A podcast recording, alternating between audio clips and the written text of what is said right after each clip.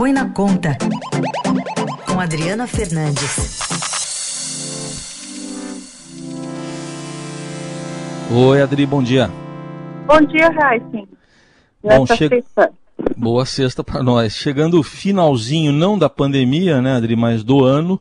E a gente sempre dá aquela. O Diário Oficial sempre reserva algumas surpresas na virada do ano. Tem coisas que aprovam ali, tudo correndinho, e a gente nem fica sabendo. Pode acontecer de novo esse ano? Esse ano pode acontecer com muito mais força, Heisen, porque a gente está vendo uma briga feroz na Câmara dos Deputados e também no Senado pelas eleições, pela sucessão, tudo porque depois o Supremo Tribunal Federal proibiu né, a, a reeleição dos presidentes Rodrigo Maia, Davi Alcolumbre, isso mudou o jogo, aumentou a, a competição, né, e o, e o próprio governo entrou em campo, né, ele está apoiando o líder, o líder do Centrão, Arthur Lira, oferecendo emendas e, claro, ou muitas outras coisas estão no jogo. O presidente Rodrigo Maia quer colocar em votação muitas propostas com rapidez, sem discussão.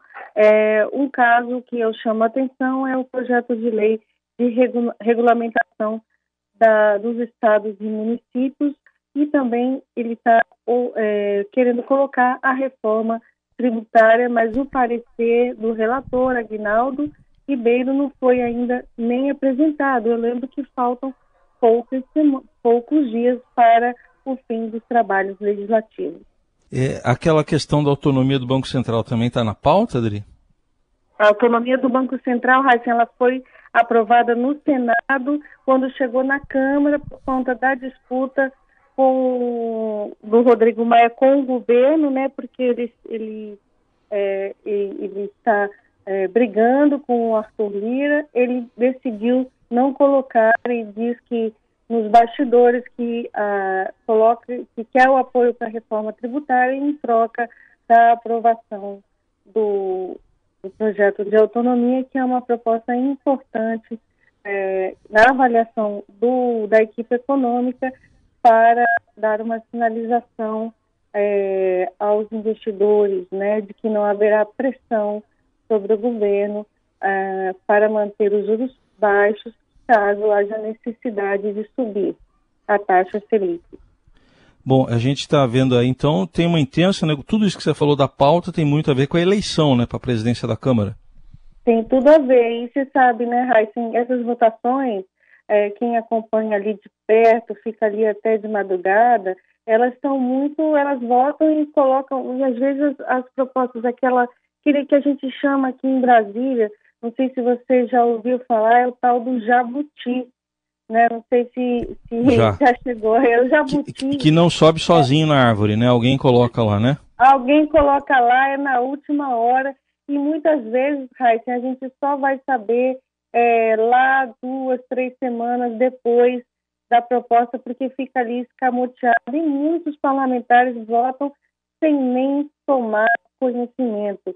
Então, o risco é grande é, isso, o mercado financeiro está em alerta. Ontem eu entrevistei o economista-chefe da XP. Essa entrevista está publicada hoje no Estadão. No Estadão de hoje ele chama atenção para isso, né? Por isso que os investidores que estavam, esperando, é, querendo aquela votação da PEC emergencial para cortar despesas, dar um rumo aí para as contas públicas em 2021, eles agora eles falam, não, peraí, preferimos que essa PEC seja votada só no ano que vem, justamente para não correr o risco de incluir esses jabutis que o, que o, o próprio economista-chefe da XP, que Caio Megari, chama de risco de derrapada fiscal nessas votações. Bom, eu estou vendo aqui que nessas negociações o governo está é, tá chamando até a oposição para conversar, né, Adri? Partidos de oposição estão sendo chamados. Sim, porque eles vão ser importantes, Raíssa, nesse jogo final aí da disputa, né?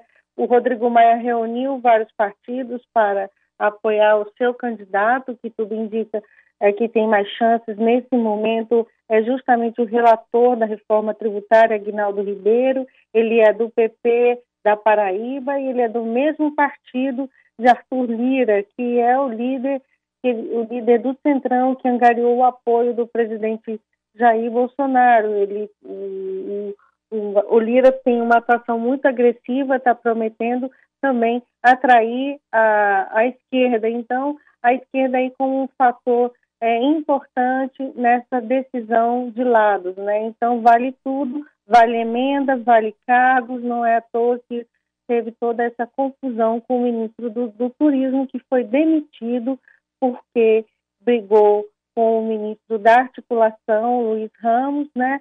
É, no celular, é, foi há dois dias atrás, ele justamente falava que o governo estava pagando um preço muito alto.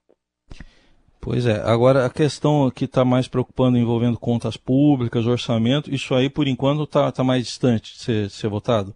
Então, é, isso ficou, isso ficou para o ano que vem. A gente está tá aguardando a votação da LDO, que é uma votação que também podem ser incluídas é, esses jabutis. Ano passado, eu lembro que é, foi incluído é, na votação, nas votações do orçamento e da LDO mudanças que deram é, maior liberdade, maior ajuda, né, para as emendas parlamentares e foi quase três meses até março uma briga intensa para saber quem dominava 30 bilhões de reais. Não sei se você vai lembrar dessa briga, ela durou e, e o acordo só foi sair na, na véspera do, da pandemia, do, quando o Brasil acordou para a pandemia e começou o lockdown. Até lá foram meses de disputa, de brigas né, entre os parlamentares para saber quem dominava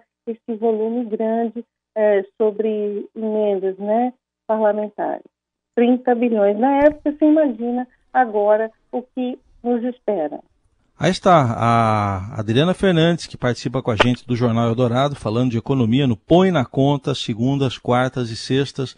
Adri, obrigado. Bom fim de semana. Bom fim de semana, Raíssa.